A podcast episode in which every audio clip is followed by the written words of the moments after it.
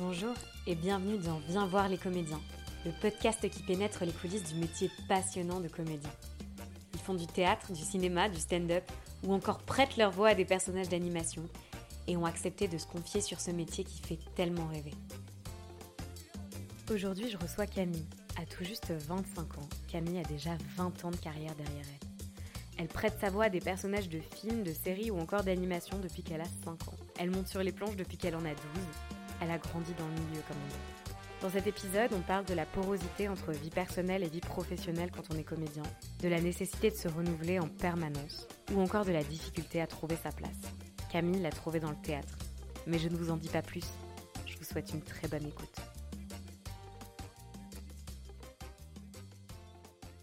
Bonjour Camille, merci beaucoup d'avoir accepté d'être la deuxième invitée de ce podcast. Toi, tu viens d'un environnement artistique, tu commences à jouer très tôt.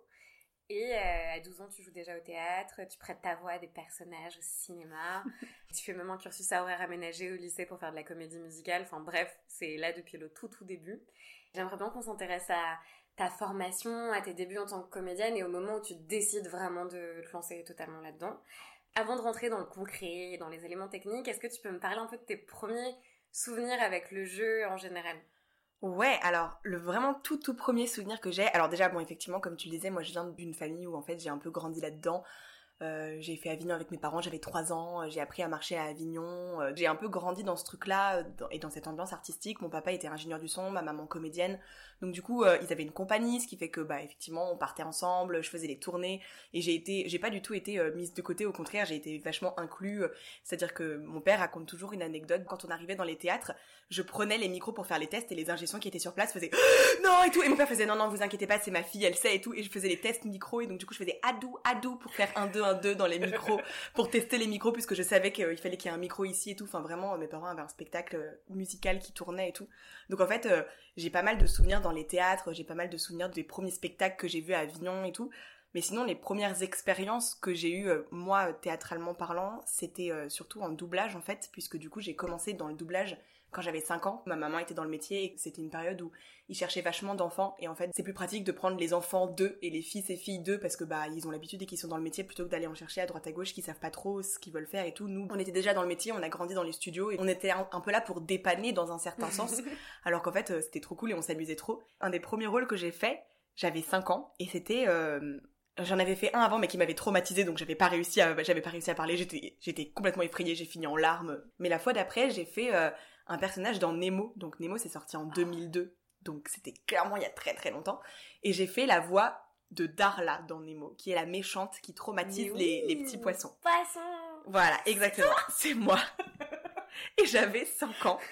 Et en fait, c'était un des premiers rôles que je faisais, j'étais trop contente de faire ce rôle-là. Et quand t'as 5 ans, tu t'aperçois pas que le personnage que t'es en train de faire est horrible. Tu t'en rends pas compte puisqu'en fait, euh, bah... Tu fais juste ta scène. Mais tu euh. fais ta scène et puis en plus, euh, à 5 ans, tu lis pas, ce qui fait que le doublage, c'est un truc très particulier puisque du coup, quand on fait du doublage, il y a une bande rythmos, c'est comme ça qu'on appelle, c'est une, espèce de bande blanche qui défile sous l'écran. C'est comme des sous-titres mais qui défilent à vitesse de lecture. Quand le texte passe sur la barre qui est à gauche de l'écran, on doit dire le texte au rythme auquel le, texte passe. Sauf que bah quand t'as 5 ans, tu sais pas lire. Et donc du coup, on te donne la phrase avant, tu retiens la phrase et après on te tape sur l'épaule au moment où tu dois dire la phrase. Donc c'est vraiment complètement autre chose que faire du doublage aujourd'hui. Enfin, vraiment, c'est, c'est complètement différent. Et donc, du coup, je me rendais pas trop compte. Et puis, je suis allée voir le film au cinéma.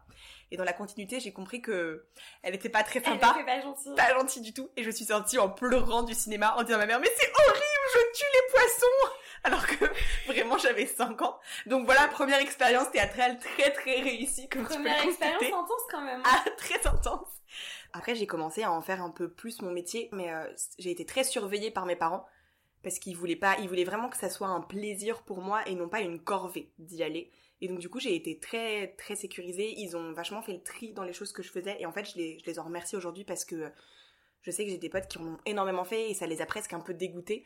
Alors que moi, ma mère savait, parce qu'elle était dans le métier, et elle savait qu'il il fallait pas euh, me dégoûter de ce métier qui était incroyable et j'avais une chance inouïe de le faire. Mais par exemple, j'ai su très très tard que je gagnais de l'argent en faisant ça. Au début, je savais pas. Parce que pour moi, j'allais, j'allais jouer. Et en fait, vers mes 10 ans, j'ai fait, mais en fait, je suis payée. ma mère m'a dit, bah oui, euh, tu gagnes de l'argent, euh, tu, tu, les toucheras à tes 18 ans et tout. Et j'étais genre, mais c'est génial, en fait, c'est trop bien.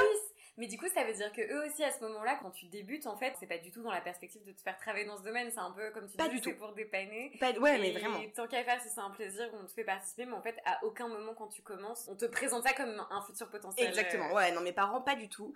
Euh, ils ont vraiment il fait en sorte que je sois vachement en distance par rapport à ça. Et en fait, euh, c'était vachement bien parce que du coup, pour moi, j'allais jouer des après-midi avec des copains, puisque souvent, bah, quand il y a un enfant dans un film, bah, il y en a peut-être deux ou trois, et donc du coup, bah, tu rencontres des copains. C'est comme ça que j'ai rencontré mes meilleurs potes aujourd'hui, euh, en faisant du doublage avec eux. Et, en fait, je, je- j'avais pas du tout conscience du fait que c'était un travail, en fait. Je me souviens, ma mère m'a raconté une fois que je lui avais dit un truc, elle est rentrée, elle était crevée, donc ma maman est directrice artistique et comédienne, elle avait bossé toute la journée, euh, et je lui avais dit, mais de quoi tu te plains? Tu regardes des films toute la journée. Et ma mère m'a dit, en fait, ça m'a fait réaliser que, bah, que tu te rendais pas compte, mais en même temps que, effectivement, j'avais énormément de chance de faire un métier comme ça. Mais c'est pour ça que c'est intéressant parce qu'en plus c'est ton premier souvenir de jeu, c'est vraiment des souvenirs de jeu au sens dans tous les sens du terme. Et c'est marrant parce que il y a un peu une image et une représentation du métier de comédien comme un métier qui est, qui est pas difficile et qui est pas du travail. Tes yeux d'enfant en fait représentent vraiment aussi ce regard que plein de gens peuvent avoir sur le théâtre et sur le métier et le cinéma, et le métier de comédien, de se dire déjà tout le monde peut le faire, d'avoir l'impression que tout le monde peut le faire alors que Mm. non. Et en plus d'avoir l'impression que c'est pas un travail parce que on n'a pas l'image de ça comme quelque chose de pénible au même titre qu'un job de bureau, qu'un métier sur un chantier ou. Mm, complètement. Ouais, ouais, non, mais c'est vrai que, pour moi, c'était devenu un jeu. Et euh, en fait, euh, j'étais pas sur des rôles qui étaient récurrents, ce qui fait que c'était très ponctuel ce que je faisais. Et donc, du coup, j'avais vraiment l'impression d'aller jouer. Et, et c'est arrivé aussi avec, euh, avec le théâtre plus tard, puisque j'ai commencé le théâtre. je faisais des cours de théâtre à, à droite à gauche, mais j'ai- commencé à jouer un peu au théâtre, entre guillemets, professionnellement. Je dis professionnellement parce que j'étais pas payée, donc c'est pas professionnel, puisque normalement, c'est quand même la définition du mot professionnel. Et j'ai joué au théâtre du Nord-Ouest pendant 5 ans. Et ça restait pareil en jeu. Alors que là, pour le coup, j'y étais quand même pas mal de fois. J'ai fait. euh, Et ça, du coup, ça s'est passé comment? Comment t'arrives au théâtre ensuite? Un moment où en fait mes parents ont eu un appel d'un copain à eux et euh, ils leur ont dit ouais voilà en fait on cherche euh, une petite fille euh, d'environ 12 ans pour jouer sur scène et on sait que votre fille elle fait du théâtre est-ce que ça peut l'intéresser et tout? Et mes parents ont dit bah ça dépend avec qui ça dépend où parce que vraiment ils contrôlaient énormément et moi j'étais hyper partante j'avais trop envie de faire de la scène et donc j'ai dit ouais ouais on y va on y va et donc du coup j'ai joué cinq fois la mariée couronnée de Strindberg qui est une Oh. pièce inconnue au bataillon et je Et jouais le quel âge à ce moment-là? À ce moment-là, j'avais 12 ans. Et donc, du coup, mes parents m'ont dit, bah, ok, d'accord. Euh, mais euh, bon, voilà, il fallait toujours que les résultats suivent à côté. C'était, Non négociable. c'était non négociable. Si j'ai- dès que les, dès que les notes tombaient, euh, on arrêtait à côté, quoi. Et, et donc, du coup, je me suis retrouvée à jouer dans cette pièce. Et j'ai rencontré une metteur en scène qui, en fait, m'a dit, mais moi, dans mon prochain spectacle, j'aimerais bien qu'il soit aussi. Et donc, du coup, il y a eu une petite négociation avec les parents. Et en fait, euh, bah, du coup, j'ai joué dans le prochain spectacle aussi. Mais c'était un rythme qui était agréable parce qu'en fait, c'était pas tous les soirs. C'était genre deux, trois soirs par semaine dans mon souvenir. Mhm. Donc en fait, euh, bah, j'étais forcément accompagnée, mais j'étais que dans le premier acte. Parce qui que fait ça que- doit être hyper réglementé en plus pour le travail des enfants. Alors là, pour le coup, on n'était pas déclaré, donc c'était pas, c'était pas tout à Voilà, fait voilà, réglementé, on on va pas se mentir.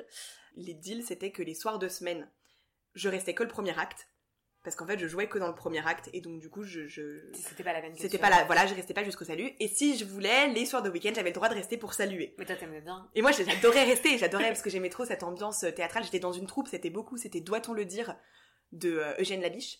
Et c'était une pièce musicale, on chantait et tout. Et en fait, euh, j'a- j'adorais, moi déjà, j'adorais l'ambiance euh, troupe en fait. En plus, j'étais la plus petite, donc j'étais un peu chouchoutée, donc c'était c'était trop bien. Et en fait, je suis restée. J'aimais bien négocier le, de rester jusqu'au salut. Tu commences hyper jeune, à 12 ans, tu joues déjà au théâtre, tu fais du doublage en plus dans des choses que euh, les gens avec qui t'es à l'école ont probablement vu. Euh, c'est quoi le rapport avec, euh, avec les gens quand t'es au collège, les gens qui savent que tu fais ça, enfin c'est pas du tout courant, puis il y a plein de fantasmes autour de... J'en parlais pas. non, en fait, euh, en fait, ma- mais pareil, ma mère encore une fois, avec Ah son ouais, éclat de génie. bien été briefée quoi. Ah, j'ai été très briefée. Ma mère m'a dit, donc, à 12 ans, je commençais à savoir que donc j'étais payée pour ce que je faisais. Et donc, elle m'a dit, alors là, c'est mort, t'en parles pas. Et en fait, elle avait raison parce que il y en a qui savaient que ma maman faisait le métier, donc ils avaient cherché le nom de ma mère sur internet et donc ils avaient trouvé les rôles que ma mère faisait et tout. Et en Oh, fait, je me faisais charrier par rapport à ma daronne. Donc vraiment, j'étais là genre, bah heureusement que je dis pas que moi j'en fais parce que carrément on serait loin du compte. Et donc parfois ça fuitait un peu. Ça donnait une, ça me donnait un rapport aux autres qui était très particulier du coup parce qu'en fait, bah j'avais déjà entre guillemets bah un métier. Et en fait, euh, on avait 12 ans, donc t'as pas un métier à 12 ans, c'est Ouais. c'est chelou quoi. Puis il y a un métier en plus qui peut vachement fasciner. et qui attise vachement la jalousie, vraiment énormément. Du coup, j'en parlais très peu. Donc j'en parlais, j'en ai parlé, je pense, mais dans, dans toute ma vie, j'ai dû en parler à 10 personnes. Il y a vraiment genre Ça fait quand même un gros secret en plus, un truc qui Ça fait un gros secret, et surtout que parfois, bah, je ratais les cours pour ça. Donc j'étais genre, euh, le théâtre, j'avais le droit de le dire. Je sais pas pourquoi, le théâtre, j'avais le droit, parce que c'était, je sais pas, je pense que c'était, C'est moins confidentiel. c'est moins confidentiel que le doublage, et, euh, et le doublage, je pense que ça fascine plus que le théâtre. Oui, Parce que c'est un métier beaucoup plus petit, et c'est un métier beaucoup plus fermé, et donc je pense que, pense que ça attise plus la fascination et donc du coup, genre, vraiment, j'en ai presque pas parlé pendant toute mon adolescence. Après, arrivé au lycée, je commençais à gérer mieux.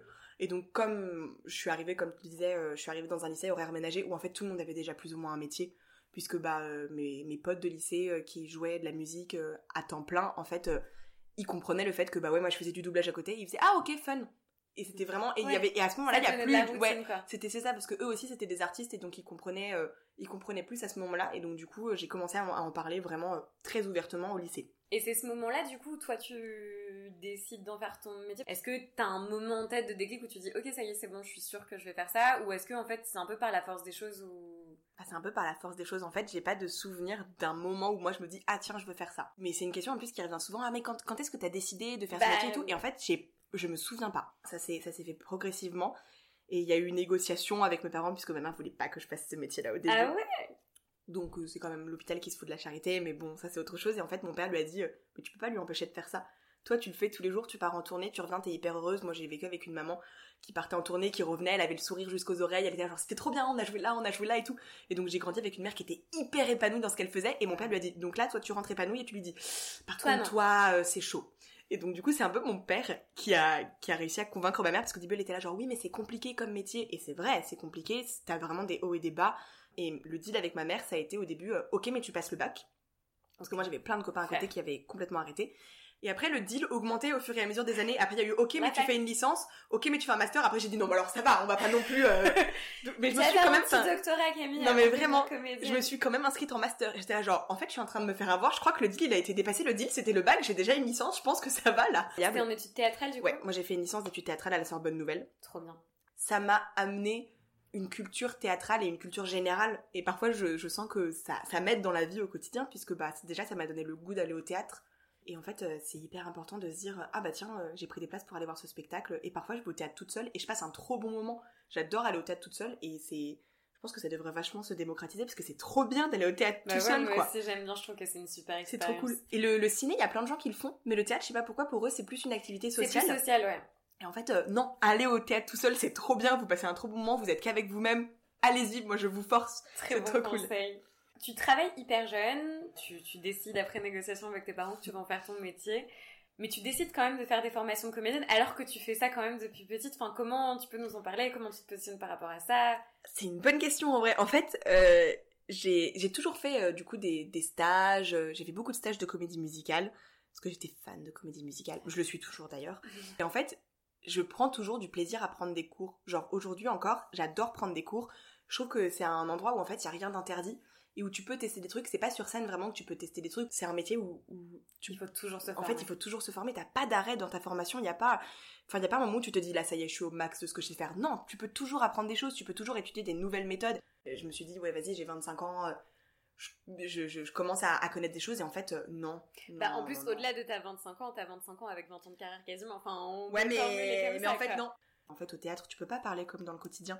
Il faut articuler beaucoup plus, il faut respirer beaucoup mieux, il faut être, euh, je sais pas, beaucoup moins dans la tête, beaucoup plus dans le corps et tout. Et donc, en fait, c'est un peu ça qu'on apprend tout le temps en cours de théâtre. C'est, euh, bah, c'est à tellement, à tellement apprendre de choses que du coup, tu lâches tout ce que tu as appris et tu, tu donnes tout sur le plateau et, euh, et tu t'es dans l'instant présent et t'es es dans t'es là où tu dois être en fait mais t'arrives à être là où tu veux être parce que t'as appris énormément de choses avant. Oui et tu peux laisser en fait et c'est au moment où tu sais vraiment le faire que tu peux en fait ne plus y penser et être seulement dans le jeu exactement. est-ce que c'est complémentaire pour le théâtre et pour le doublage, tu dirais, ou est-ce que c'est quand même assez différent la manière dont tu joues et ton rapport à tout ça selon que tu fasses l'un ou l'autre? Non, c'est quand même assez complémentaire puisque globalement, euh, en fait, la, la différence euh, entre le théâtre et le doublage, c'est que dans le doublage, tu dois te mettre dans la peau de quelqu'un qui, a, qui s'est déjà mis dans la peau d'un personnage. Donc du coup, t'es es un peu la, la, troisième roue, mais vraiment, t'es la troisième roue du carrosse, quoi, parce que t'as un acteur ou un comédien qui lui joue déjà un rôle, et toi tu dois jouer le rôle que le comédien a joué. T'as pas vraiment de liberté. Tu dois, tu dois te caler à ce qui a été fait dans, la VO. En dessin animé, c'est un tout petit peu différent, t'as un peu plus de liberté, mais en tout cas, dans du live, tu peux pas décider de jouer un truc autrement en disant, ah non, mais je pense que ce serait vraiment bien. Non, ça rentre pas dans l'image. Donc en fait, euh, tu fais ce qu'on t'a demandé de faire et c'est tout. En doublage, t'es en, théâtre, pardon, t'es un peu plus libre parce que t'as un personnage qui est écrit, mais tu peux décider de le jouer de, en fait, 1200 façons différentes. T'as beaucoup plus de liberté au théâtre et c'est ça qui me plaît moi aussi, c'est que, euh, bah, tu peux essayer des choses et dire bah là ça fonctionne pas tant pis. Et en doublage il faut que ça fonctionne parce que de toute façon t'es c'est plus technique. C'est plus vraiment ouais. de la technique exactement. Ouais ouais ouais. Oui puis en plus il y a beaucoup beaucoup beaucoup d'autres critères qui rentrent en jeu là où il y en a moins en théâtre mais il y a bah il faut rentrer donc dans la bouche du personnage donc il faut être ce qu'on appelle synchrone avec l'image, c'est-à-dire bah si elle ouvre la bouche à ce moment-là, bah t'es obligé d'ouvrir la bouche, mais si elle l'a fermée, bah tu peux pas parler quand elle a fermé la bouche, quoi. Plein de petits trucs qui en fait euh, font que tu fais beaucoup plus appel à la technique et, euh, et en fait t'as as beaucoup plus de, de barrières et beaucoup moins de liberté. T'as déjà une carrière qui est quand même hyper euh, vaste pour ton âge, où t'as fait pas mal de choses. Dès que tu continues à te former, tu te rends compte de plein de choses en fait que t'as encore à apprendre c'est un métier où c'est quand même compliqué d'être safe sur ce que tu sais faire et sur le fait de dire là je suis comédienne professionnelle et il y aura toujours en fait des situations nouvelles où tu vas devoir bah, comme tu disais continuer à apprendre, questionner ce que tu fais etc. Est-ce que c'est quelque chose qui est difficile pour toi au quotidien ou que tu as un peu intégré quand même avec le temps?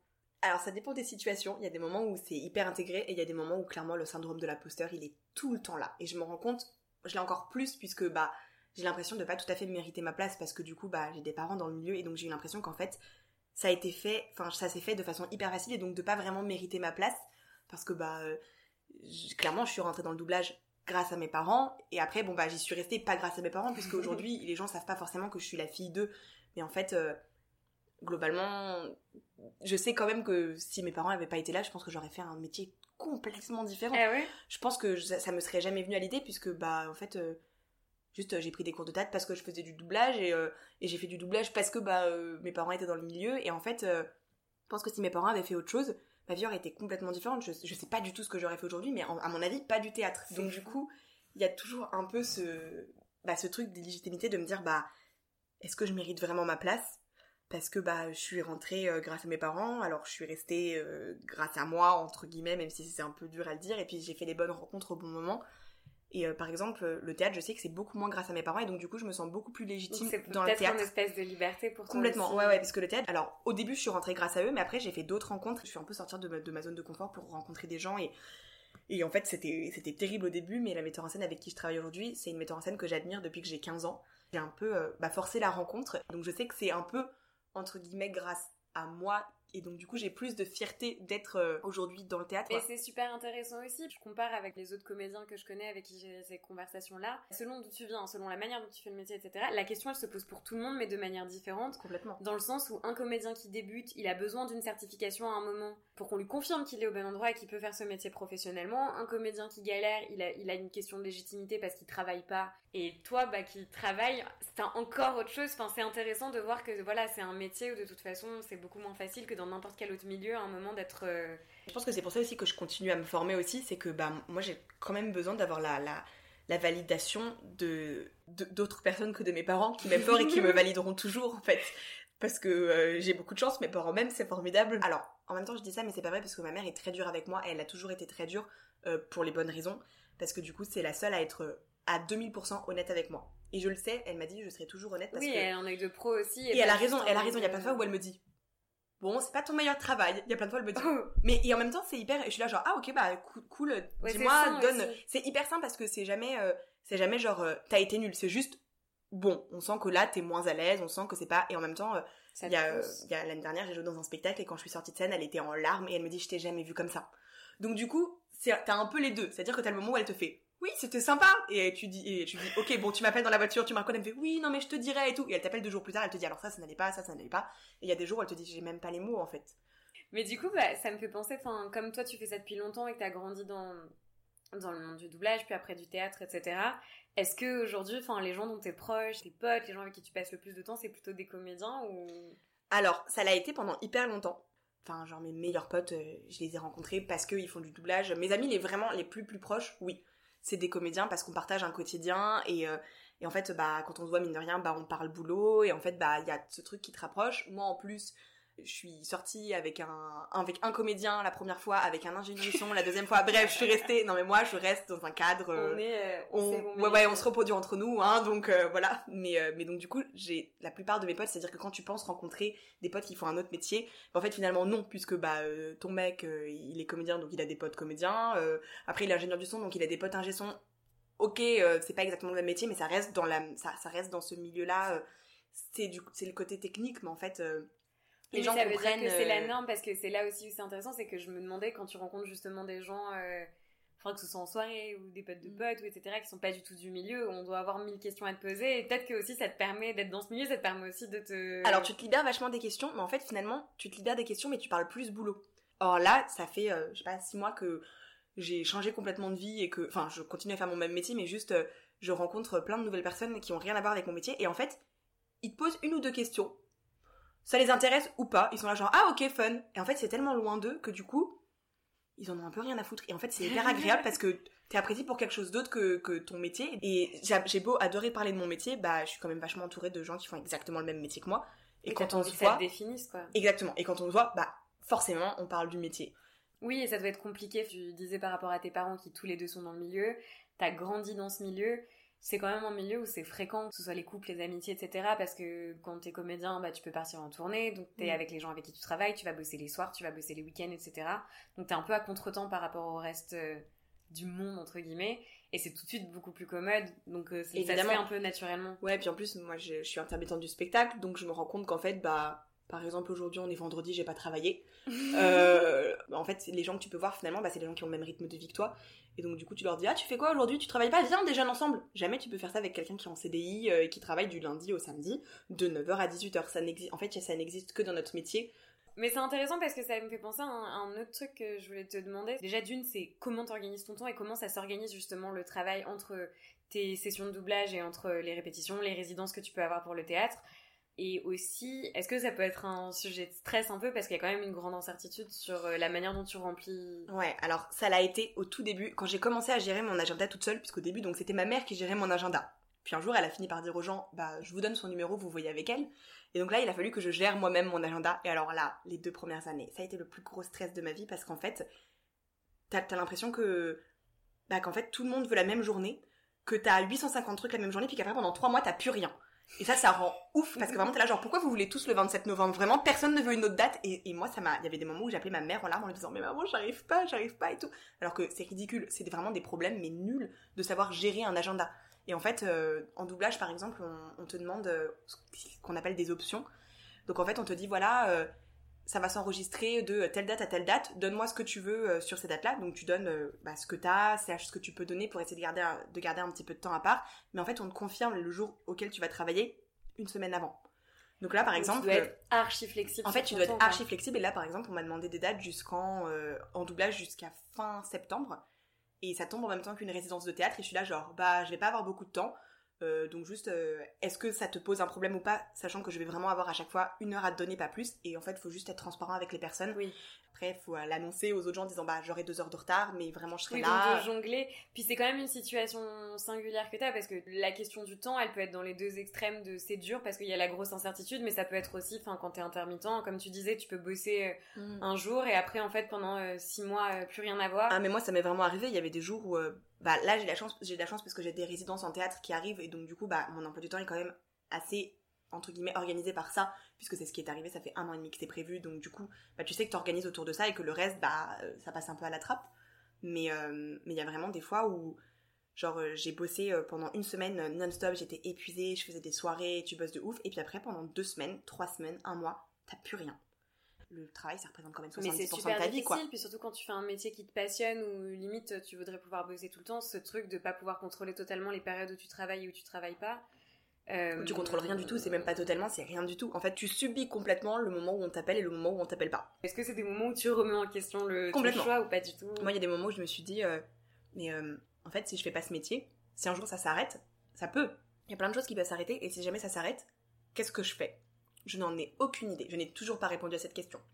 J'ai- des passions, mais euh, c'est pas des passions qui vont me faire gagner ma vie, donc juste il faut plus, que ce quand soit t'as fait ça toute ta vie, c'est que t'as rarement été dans une position où t'as dû te poser cette question. Donc Non, en fait, ça ouais, serait à 25 ans. Bah en fait pas- finalement la seule fois où vraiment ça m'est arrivé d'être vraiment euh, en mode je, j'ai plus de travail qu'est-ce que je fais?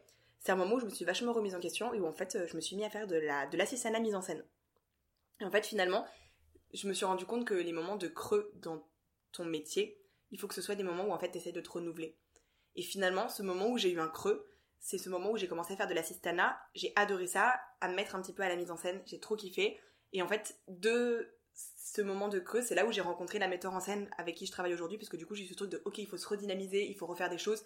Donc en fait, tous les moments de creux, j'ai fini par accepter qu'en fait les moments de creux arrivent pour une raison aussi. Il faut être un, peu flexible et un peu croire au destin et te dire bon bah ok, bah là je fais moins de trucs. Tu, fais des trucs que t'aurais jamais fait avant. Je me suis mise à écrire alors que euh, j'avais jamais écrit auparavant. Et en fait, tu passes des trop bons moments. Et en fait, même les moments où tu travailles et où t'as des petits moments de déprime, c'est des moments qui sont créateurs en fait finalement. Même si je crois pas trop à l'artiste qui, euh, qui souffre et tout. Euh, mine de rien sur le papier, j'aime pas parce que j'aime pas qu'on voit le théâtre de cette façon-là et que pour moi c'est pas une thérapie.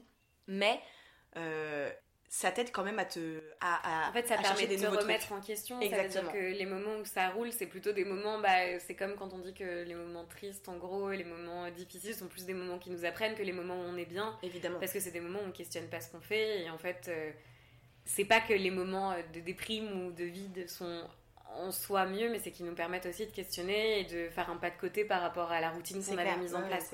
Dans la continuité du coup de l'organisation et des variations que tu peux avoir aussi dans ta charge de travail, est-ce que bah, la rémunération quand t'es comédienne, ça peut être une source de stress aussi parce que ça peut énormément varier d'une période à l'autre euh? Alors ouais, ça, bah, ça varie énormément. Après, euh, pour le coup, j'ai de la chance parce que dans le doublage, on est, on est bien payé. Vraiment, c'est un métier qui est très bien payé. Donc, euh, et en plus, on est tous payés pareil. Après, c'est vrai qu'en théâtre, on est beaucoup moins bien payés. Mais en même temps, pour le mhm. moment, c'est ce qui m'épanouit un peu plus. Et donc, du coup, il faut savoir faire le, le jonglage entre. Euh, c'est trop bien. Là, par exemple, je sais que je suis trop contente que je vais avoir énormément de semaines de résidence. Mais je sais que je vais beaucoup moins bien gagner ma vie. Et donc, du coup, il faut aussi savoir se dire, ok, donc je vais moins bien gagner ma vie. Donc, il va falloir que je fasse plus attention. Et donc, du coup, c'est, tu, tu, tu gagnes jamais la même chose, en fait. Après, j'ai, je touche du bois, j'ai de la chance, ça a jamais vraiment été une zone de stress aussi parce que j'ai une famille qui a été toujours là pour moi et que les moments où j'étais vraiment dans la merde, bah il euh, y a un moment donné où j'ai fait ok là c'est chaud j'ai plus de thunes du tout et je suis retournée vivre chez mes parents pendant un mois. Mais du coup bah j'ai fini par euh, j'ai regagné ma vie j'ai fait plus attention du coup tu sors moins quand t'es chez tes parents forcément. Et donc du coup bah au fur et à mesure euh, j'ai réussi à à regagner de l'argent et donc je suis retournée vivre chez moi après mais mais du coup il faut effectivement savoir gérer après j'essaye de pas me stresser par rapport à ça parce que si j'y pense ça me stresse énormément donc du coup, j'essaie plus de vivre au jour le jour parce que j'ai quand même ce confort de pouvoir vivre au jour le jour pour le moment. Puis comme tu disais par rapport au temps, enfin comme c'est quelque chose que tu dois, que as intégré un peu depuis longtemps, il y a, y a, aussi cette, enfin cette philosophie. Bien sûr, bah, j'ai vécu avec des parents qui vivaient comme ça aussi et qui étaient intermittents et qui nous disaient bah ce mois-ci, euh, on va pas faire les oufs. Euh, voilà, juste euh, tranquille et tout. Et il y avait des mots où ils étaient là genre, bon, tranquille, en vrai, allez, on va au resto, on, peut aller au resto. C'est ça, il y avait des mots où ils étaient là genre, non, non, on va, manger à la maison. Et j'étais genre, ah bon, on va pas au resto? Il disait, non, non, non. non, pas cette semaine. Mais, donc, mais du coup, euh, t'apprends à vivre avec et tu sais, donc en fait, c'est pas, c'est pas très grave, quoi. Est-ce que, par exemple, les comédiens avec qui tu bosses en théâtre et les comédiens avec qui tu bosses en doublage, c'est assez différent ou est-ce qu'au bout du compte. Euh, bah, en fait, la différence principale, c'est pas tant euh, la façon dont on est payé, c'est juste que c'est vraiment deux métiers différents. En doublage, tu vois jamais les mêmes personnes. Euh, c'est-à-dire que même si tu fais une série avec les mêmes personnes, tu vas pas forcément les croiser parce que tu vas pas forcément être en même temps en studio avec eux, parce que tu n'auras pas eu les mêmes disponibilités, parce qu'en fait on peut enregistrer séparés les uns des autres, qu'on peut ne jamais se croiser. Nous on a continué à faire du doublage pendant le Covid, pas le premier confinement, mais à partir du deuxième on a continué, puisqu'en fait on avait une règle de un par studio, un par micro, et en fait euh, bah, on arrivait avec notre masque, on enlevait notre masque au micro, et on pouvait enregistrer sans problème, et, euh, et donc du coup bah juste on croisait plus les gens.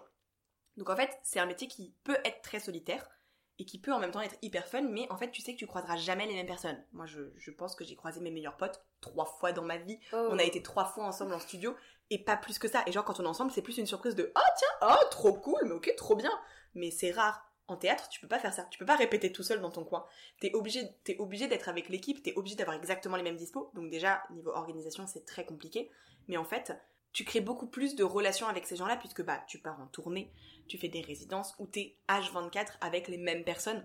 Tu dors parfois dans les mêmes hôtels, tu dors dans les mêmes lits, euh, tu non mais non mais sans, sans rien de juste bah euh, ça coûte moins cher de prendre une bah chambre avec euh, deux lits doubles que de prendre cinq chambres avec un lit double donc du coup tu, tu, crées beaucoup plus de relations, ça va beaucoup, je trouve que les relations en théâtre se créent beaucoup plus vite, parce que t'as ce truc de, en fait, de toute façon, on sait qu'on va passer énormément de temps ensemble. En doublage, parfois, t'arrives, tu vois une personne, tu sympathises de ouf, tu passes deux heures avec elle et après tu la revois jamais. Mais ça m'est déjà arrivé. Mais ça revient avec ce que tu disais sur la technique où il y a un côté presque plus industriel dans le doublage où en fait tu viens, tu fais et tu pars. Là où dans le théâtre, t'es beaucoup plus dans une expérience où tu vas vivre, tu vas faire des résidences, tu vas partir en tournée, donc en fait tu Évidemment. vis vraiment avec les gens avec qui tu C'est une vie de communauté. Enfin, c'est vraiment, pour, pour le coup, le, théâtre, je le, je le considère vraiment comme une vie en communauté et c'est ça que j'adore parce que moi en plus j'adore les gens Et j'adore être avec les gens. Et donc, du coup, le doublage, parfois, t'es un peu solitaire et t'es là, genre, bon, bah, j'ai croisé personne.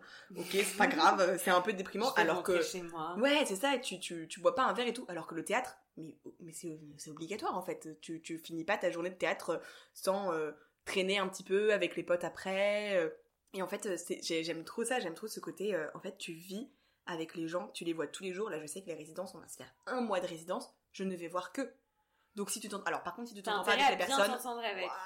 moi, alors ça m'est jamais arrivé, j'ai toujours été avec des gens adorables, mais si tu t'entends pas, c'est là du coup ça devient très compliqué. Parfois on, raconte vraiment l'aspect sympa de c'est un truc euh, en communauté, en fait on part et même bah, bah, il y a des histoires entre comédiens, entre comédiens et techniciens, etc. On, on dit moins aussi parfois que ça peut être compliqué, enfin toi t'as l'air de plutôt bien vivre, mais aussi que ça peut être compliqué que dans ce côté-là qu'on met en avant de mes comédiens, c'est sympa, c'est la foire, tu pars en tournée et tout, que c'est quand même intense pour une personne en fait de partir en tournée, vivre avec des gens, de, de te reposer en fait, de, ah tu bah. sors de scène, t'es encore avec les gens avec qui tu travailles, puis tu pars en répétition le lendemain pour mm. rejouer, puis tu fais des transports, enfin c'est quand même hyper éprouvant. Mais en fait, c'est typiquement, genre, je sais pas, je vais le rapprocher à un truc que tout le monde a vécu. C'est comme les vacances entre potes. T'es trop content quand tu pars au début avec tes potes, et après, forcément, ça clash à un moment donné, et après, c'est moins sympa du coup. Bah, sauf que là, ça peut pas clasher, parce que tu bosses avec eux. Puis ça dénigre, enfin, ça, ça, dégrade ton travail. Ça dégrade ton travail. Mais c'est vraiment, en fait, c'est vraiment ça, genre, tu pars en vacances avec des potes, ça se passe trop bien, t'es trop content, et là, il y a une merde qui fait que ça fout la merde dans tout le groupe. En théâtre, c'est pas possible, en fait. Tu pars sur le papier, c'est exactement ça, tu pars avec des potes, sauf qu'en fait, c'est tes collègues. Et en fait, bah, s'il y a un truc qui clash, bah t'as pas la même capacité à dire euh, non mais vas-y c'est pas grave allez on a déconné. En fait c'est tes collègues donc soit tu, peux t'entendre hyper bien avec eux et ça peut être des potes mais en fait le lendemain il faut quand même que tu te lèves pour aller répéter avec eux. Mais ça doit être difficile justement cette frontière euh, entre pro et perso elle est vachement plus fine. Et du coup ce rapport quand tu dis bah du coup on se rapproche beaucoup plus vite etc euh, c'est ah, bah, ça peut aussi clasher beaucoup plus vite. ça peut clasher et en fait c'est un rapport ça reste un rapport professionnel mais en même temps tu peux avoir des rapports super proches. Enfin comment est-ce qu'il y a une juste distance qui existe vraiment ou en fait juste non c'est du cas par cas et à un moment t'assumes ce truc C'est euh, vraiment du cas par cas. Enfin franchement, euh, je, je, il y, a, vraiment pas d'exemple. Moi il y a des gens avec qui j'ai été hyper proche, puis à un moment donné ça a clashé donc ça a foutu un peu la merde. Moi j'ai joué avec mon ex au théâtre en plus c'est moi qui l'avais mis sur le coup oh, euh, et on s'est séparés pendant la pièce. Et en fait c'était là alors pour le coup c'est hyper drôle parce que je lui avais dit écoute je pense que j'ai un plan pour toi, je pense que tu serais vraiment bien pour le rôle. Par contre on va pas dire qu'on est ensemble. Il m'a dit ouais ok je suis d'accord on dit pas. Et pendant un an et demi on a tenu. On a dit à personne qu'on était ensemble. On arrivait ensemble en répétition et on se séparait et on arrivait d'un côté et de l'autre mais vraiment personne n'a su pendant un an. Je sais pas comment on a fait. Et en fait euh, quand on a joué la première fois on a fait une fête après et on a fait bon écoutez il faut qu'on vous dise un truc. En fait ça fait deux ans et demi qu'on sort ensemble. Et là tout le monde a fait pardon. On était là genre ouais en fait on est désolé on voulait pas vous le dire parce qu'on voulait pas que ça foute la merde dans l'équipe mais en fait euh, euh, il était là genre mais vous êtes rencontrés sur la pièce on était là genre non non non c'est moi qui l'ai conseillé en fait ça fait deux ans qu'on est en couple genre euh... on dirait secret story. mais vraiment c'était ça et c'était le secret et, après on leur a dit bon en fait euh, faut aussi qu'on vous dise on s'est séparés et c'était genre quoi on était genre non non mais tout va bien genre en vrai ça va et ça faisait genre trois ans qu'on était ensemble on était genre oh, non non mais franchement ça va méga bien vous inquiétez pas genre euh, en fait on continue y a pas de souci et tout et en fait on est les meilleurs potes aujourd'hui et on était là genre cette expérience était quand même improbable on leur a caché pendant un an qu'on était ensemble après on leur a dit au fait on s'est séparés désolé à 25 ans, enfin, il y a un truc qui est quand même fou avec ton parcours, c'est qu'à 25 ans, t'as quand même réalisé pas mal de choses dans ta carrière de comédienne. Enfin, oui, t'as fait plein de projets, euh, tu, tu vis de ça, euh, tu sais ce que t'aimes et ce que t'aimes moins, tu continues à te former. Enfin, donc t'es quand même assez solide pour quelqu'un de 25 ans, euh, pour une comédienne de 25 ans. J'ai deux questions. La première, c'est est-ce que ça t'excite toujours autour de le faire? Et en gros, qu'est-ce qui te fait rêver pour la suite? Et genre, comment tu te projettes? Est-ce qu'il y a des trucs maintenant où tu te dis, ok, j'ai réussi à faire tout ça, maintenant, mon objectif pour la suite, c'est bah, est-ce que ça m'excite toujours? Oui, j'aime trop mon métier et je réalise vraiment tous les jours que j'ai énormément de chance parce que je vois des potes à côté qui galèrent et qui cherchent le cachet et, euh, et en fait, euh, je me rends compte que bah moi je me suis jamais il y a une année où j'ai compté les cachets et c'est tout et ça fait 8 ans que je suis intermittente. Donc en fait je me dis waouh vraiment t'as pas le droit de te plaindre. Donc j'ai vraiment énormément de chance là-dessus. Après il y a des jours où t'as plus la flemme que d'autres. Mais en fait comme dans n'importe quel métier et parfois je culpabilise de me dire ah aujourd'hui euh, je suis pas hyper épanouie. Mais en même temps n'importe qui dans n'importe quel métier ah se dit bah aujourd'hui euh, je suis pas hyper épanouie. Mais le truc c'est que on a tellement de chance de faire ce métier que parfois j'ai l'impression que les gens comprennent pas que bah il y a des jours où bah en fait t'as un peu la flemme. Et c'est pas un drame de dire bah aujourd'hui j'ai la flemme et que ça redémarrera demain. Il y a des fois où tu te lasses un peu. Oui puis il y a une pression extérieure où quand t'es comédien euh, c'est un métier de passion. On considère que c'est super fun à faire que tu fais que des choses qui te plaisent. Et du coup il y a un peu un regard qui te pousserait à dire que t'es toujours super épanoui et super heureux de faire tous les projets que tu fais et en fait, tu devrais mal te sentir en fait non clairement c'est pas le cas du tout. Enfin il y a des jours où il y a des jours où je serais bien rester rester chez moi parce que du coup c'est des jours où je fais rien donc c'est cool mais effectivement c'est vrai que tu sens parfois le jugement quand tu dis bah aujourd'hui j'avais un peu la flemme et les gens me disent mais attends mais c'est ouf ton métier et t'as genre mais je dis pas que c'est pas ouf oui mais ça, reste rien un travail aussi ça reste des contraintes exactement ça reste juste bah, après, ça me le fait beaucoup plus en doublage parce que j'en fais depuis beaucoup plus longtemps et que le doublage est pour moi un tout petit peu plus répétitif que le théâtre. En fait, ça reste globalement, euh, bah, je suis quand même castée sur à peu près tout le temps les mêmes rôles. parce que bah, c'est quoi ton, ton archétype un peu de personnage où t'es castée du coup? Euh, Une ado euh, un peu rebelle. ça te va bien. Clairement, c'est à peu près ça. Après, non, il y a des fois où je fais des, j'ai fait des personnages parfois complètement improbables, mais globalement, c'est rare qu'on me caste sur la petite meuf toute discrète, tout machin. Après, il y a une fois où j'ai fait un petit garçon et là, tout d'un coup, c'était hyper stressant pour moi d'aller en studio parce que bah, j'étais genre, ok, je fais un petit garçon, waouh, ça sort complètement de ma zone de confort et ça, c'est hyper agréable. En théâtre, tu sors tellement tout le temps de ta zone de confort, enfin, moi en tout cas, dans mon, point de vue, c'est hyper important que du coup, bah tous les jours sont un peu différents et tous les jours tu te renouvelles. Là, pour un rôle, j'apprends la guitare, je ne sais pas jouer de guitare, je me retrouve à apprendre la guitare pour, euh, pour euh, jouer sur scène. Et alors là, pour le coup, ouais, y a pas de souci, je, je, je suis sortie de ma zone, quoi. Non, puis ta personne est beaucoup plus engagée euh, quand t'es au théâtre, dans le sens où quand tu fais du doublage, t'es pas à l'image, euh, c'est quelque chose voilà qui va être enregistré, c'est un produit fini, etc. Le théâtre, chaque soir, c'est différent. C'est toi. c'est ça aussi que j'adore, c'est que c'est exactement, c'est jamais euh, aucune représentation n'est la même. Et moi, je m'en suis aperçue. Là, ça faisait longtemps, bah, il y a eu Covid et tout, ça faisait longtemps que j'avais pas joué au théâtre, et j'ai joué juste, ce qui est déjà pas mal, mais j'ai joué 10 représentations au théâtre 13.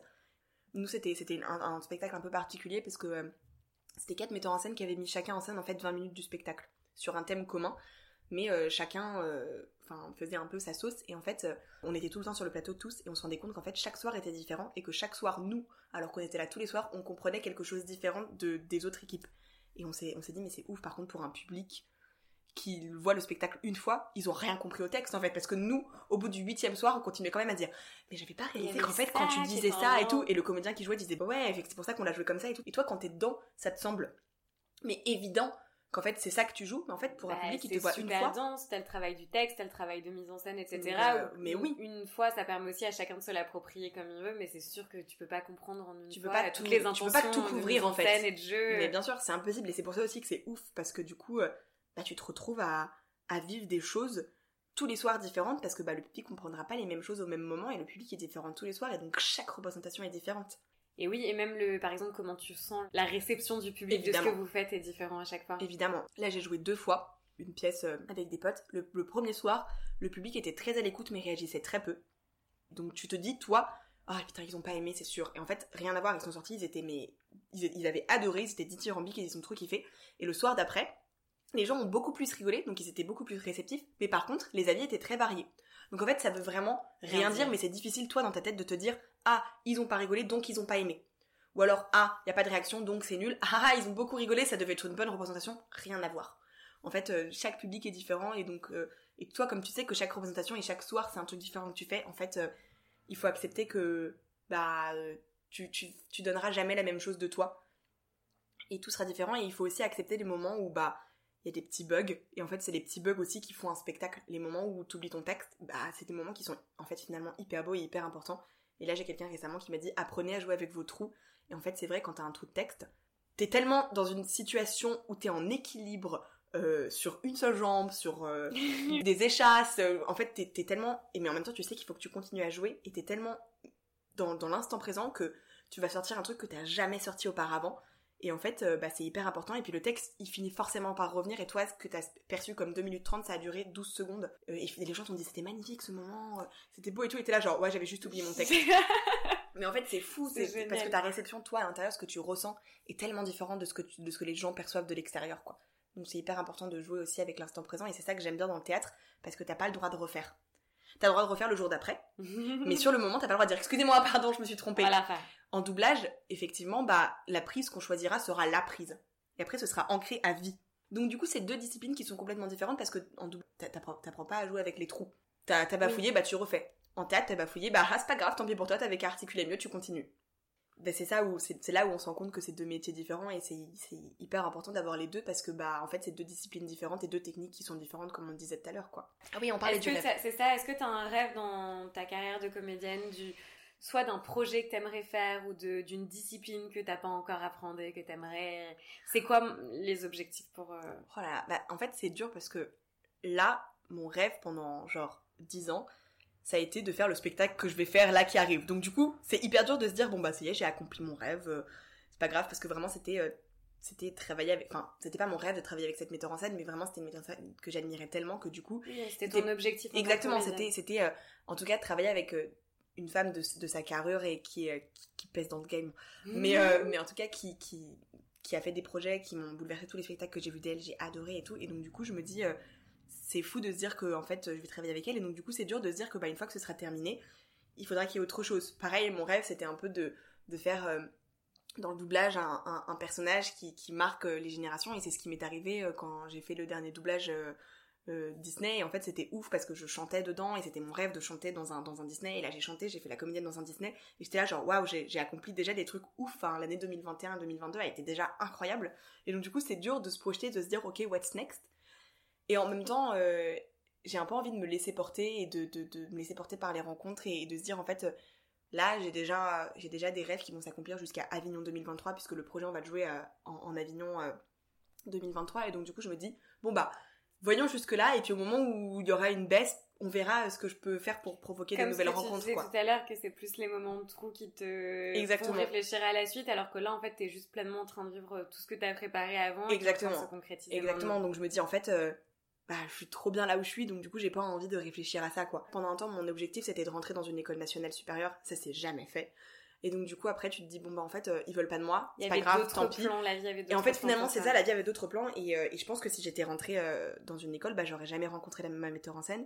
Et donc, j'aurais pas travaillé avec elle parce que, bah, j'aurais été sur autre chose pendant un moment. Et donc, du coup, bah, j'aurais pas fait les rencontres que, que j'ai fait grâce à elle. Parce qu'elle m'a fait rencontrer aussi d'autres personnes et tout. Et donc, en fait, c'est assez fou de se dire, bon, bah, en fait, tout arrive pour une raison, quoi. Oui, enfin, j'aime bien poser cette question parce que ce prisme aussi de, de plan de carrière, un peu, j'ai envie de dire, c'est vraiment un prisme très classique en fait du monde du travail, de quand tu fais un job en entreprise, ou quand tu fais un métier qui est quand même très cadré, qui est très cadré dans la formation, et on en a parlé, euh, il y a clairement genre pas une voie pour être comédien, il n'y a pas une voie meilleure que les autres, ou en tout cas qui t'y prépare mieux. Euh, il n'y a pas une manière d'exercer le métier et une fois que tu fais ce métier, encore une fois, même dans les ambitions que tu peux avoir, limite le plus important c'est d'être ouvert à bah, toutes les opportunités que tu peux avoir et bah, d'être capable de t'adapter, d'être flexible à ces moments-là. Mais c'est clair, bien sûr, c'est qu'en fait dans, des métiers, on va dire entre guillemets plus classiques, bah t'as des échelons que tu peux gravir oui, alors que vous il n'y a pas de hiérarchie en fait il n'y a pas de hiérarchie en fait et en plus il y a, y a, tellement de, de prismes différents au métier, c'est-à-dire que moi j'ai un peu envie de faire de la mise en scène aussi, et en même temps faire de la mise en scène ce serait pas pour moi gravir un échelon, ce serait juste aborder le métier d'une autre façon. Donc en fait il n'y a pas de...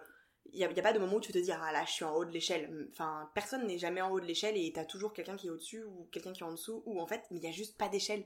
en fait non mais c'est non mais c'est vraiment ça, c'est il y a vraiment euh, il y a pas de moment où tu te dis là je suis au, top de ma carrière, t'en sais rien, tu sais pas en fait parce qu'il y a des trucs qui vont ça se trouve euh, se réaliser plus tard qui vont être encore euh, plus ouf mais c'est ça qui est super intéressant parce que parfois, nous, dans les représentations qu'on a, il y a un peu ce truc de genre les comédiens, connus, pas connus, et c'est le seul prisme, pour le grand public en tout cas, ou pour quelqu'un qui connaît pas le secteur, c'est un peu le seul prisme qu'on peut avoir pour des comédiens parce que, bah, nous, on les appréhende par le cinéma, les grandes cérémonies de, de récompense, que ce soit les Césars, Cannes, tout ce que tu veux. Mhm. Et en fait, il y a vraiment euh, une représentation qui est hyper biaisée, qui est vraiment là-dessus. De un comédien connu, c'est un comédien qui réussit, un comédien pas connu, c'est un comédien qui est en train de construire machin, alors qu'en fait, tu peux avoir une carrière ultra riche et faire un milliard de choses.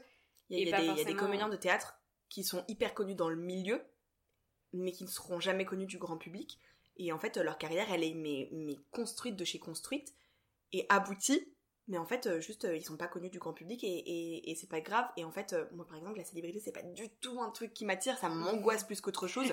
Je la fuis parce que vraiment je, je c'est enfin pour moi c'est pas un métier en soi quoi tu vois d'être célèbre il y, a, y, a, des gens qui considèrent que du coup effectivement ce que tu disais tu vois quand oui, que c'est associé que c'est associé en fait t'es célèbre. Ah bah c'est ton métier. Bah, c'est intéressant parce que du coup moi je me posais la question bah t'as quand même fait une voix pour un film d'animation Disney qui est quand même quelque chose qui est hyper visible. Euh, ça n'a rien changé. Et il y a des gens, ça n'a rien changé à ta vie. Rien du tout. mais non, mais c'est fou parce qu'en plus tous les gens disent ah ouais tu vas voir ça va te débloquer plein de trucs et tout. Rien. Mais en fait non, ça n'a rien changé du tout parce qu'en fait euh, le, doublage reste de toute façon un métier de l'ombre. J'aurais joué dans un film Disney euh, live que ça aurait pas été exactement pareil. Là en fait le doublage, on s'en bat les steaks hein, de savoir que c'est moi qui fais la voix globalement. Moi, pour moi, c'est un aboutissement de carrière parce que c'est ouf, c'est une reconnaissance du fait que bah je suis pas que la fille de mes parents et que je suis pas là que pour ça parce que bah t'as quand même un gros gros casting pour arriver jusque là donc du coup c'est c'est un accomplissement c'est un accomplissement en soi mais par contre dans ma vie du quotidien ça n'a rien changé. J'ai des potes qui me disent Ah, t'étais vachement bien dans le film, franchement bravo. Ah, merci, c'est cool. Hop, hop on est passé à autre chose. Ça y est, le sujet de conversation est fini, quoi. Moi, j'écoute les chansons. Euh. C'est gentil, c'est gentil. bah, t'es ma fan number one, je pense, hein, mais. mais non, mais franchement, non, ça n'a rien changé du tout, quoi. Et c'est très bien comme ça, mais. Euh, en fait, le but c'est de pas avoir d'attente, juste de se dire, euh, bah si ça débloque des choses, c'est cool, et si ça débloque rien, bah c'est cool aussi en fait. On verra quelle est le... ouais, exactement. la suite. Et moi j'avais j'avais vraiment aucune attente sur ce rôle, et j'étais là genre, en fait, c'est trop bien, juste, je suis trop contente de le faire et j'ai vécu des expériences de ouf. On a chanté au Grand Rex avec l'équipe, c'était dingue. Et je me rendais compte de la chance que j'avais, mais j'étais là, genre, je pense que ça n'ira pas plus loin que ce que je suis en train de vivre en fait, Je vis ce que j'ai à vivre et je le vis à fond parce que j'ai pas, je dois pas avoir d'attente Par contre, je le vis à donf, quoi. Et c'est exactement ce qui s'est passé, je l'ai vécu euh, au taquet et, euh, et c'était tout. Et c'était trop bien, déjà. C'est trop cool. On arrive quasiment à la fin. Il y a une question que j'aimerais te poser, que je pose un peu à tout le monde aussi. C'est très abstrait, du coup, tu peux l'interpréter de la manière que tu veux et y répondre comme tu veux. Comment tu te définis aujourd'hui? Parce que au-delà de définir ton métier en disant voilà, je suis comédienne, ça implique que euh, je joue au théâtre, je fais de la voix, etc. Qu'est-ce que, en fait, ton métier impacte dans ta vie et, et dans ta personne? D'être comédienne, comment tu l'appréhendes Je vais répondre le truc qui me vient à l'esprit. C'est que en gros, mais c'est un truc que j'avais dit euh, quand je passais les concours. Parce que ils te demandent souvent ça. Et alors pourquoi vous voulez être comédienne? Ben, J'en sais rien, pas, euh, je suis bien là, euh, je suis bien à l'endroit où je suis et tout.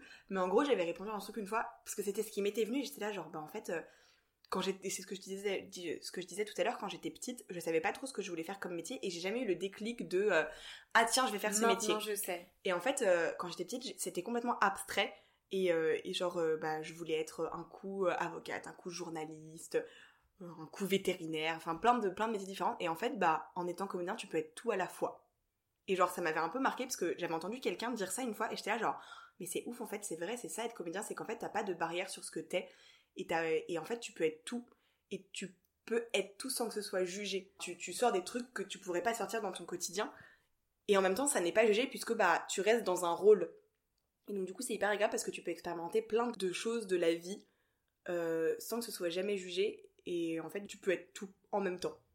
Merci. Et du coup, maintenant, pour conclure, j'aimerais te demander le moment que tu appréhendes absolument. tellement. Euh, si tu as un extrait euh, de, texte que tu aimerais J'ai trouvé un extrait du partager coup, mais parce que euh, ça m'a marqué et donc du coup j'ai pris en photo l'extrait que j'allais lire. Dans un temps plus heureux, ma juste impatience vous ferait repentir de votre défiance. Mais Néron vous menace. En ce pressant danger, Seigneur, j'ai d'autres soins que de vous affliger. Allez, rassurez-vous, et cessez de vous plaindre, Néron nous écoutait et m'ordonnait de feindre. Quoi Le cruel? Témoin de tout notre entretien, d'un visage sévère examinait le mien, prêt à faire sur vous éclater la vengeance d'un geste confident de notre intelligence. Néron vous écoutait, madame, mais hélas, vos yeux auraient pu feindre et ne m'abusez pas, il pouvait me nommer l'auteur de cet outrage. L'amour est-il muet ou n'a-t-il qu'un langage? De quel trouble de quel trouble un regard pouvait me préserver? Il fallait. Il fallait me taire et vous sauver. Combien de fois, hélas, puisqu'il faut vous le dire, mon cœur de son désordre allait-il vous instruire? De combien de soupirs interrompant le cours ai-je évité vos yeux que je cherchais toujours? Quel tourment de se taire en voyant ce qu'on aime, de l'entendre gémir, de l'affliger soi-même, lorsque par un regard on peut le consoler, mais quelle pleurs ce regard aurait-il fait couler? Ah, dans ce souvenir inquiète, troublé, je ne me sentais pas assez dissimulée. De mon front effrayé, je craignais la pâleur, je trouvais mes regards trop pleins de ma douleur. Sans cesse, il me semblait que Néron en colère me venait reprocher trop de soin de vous plaire. Je craignais mon amour, vainement renfermé, enfin j'aurais voulu n'avoir jamais aimé.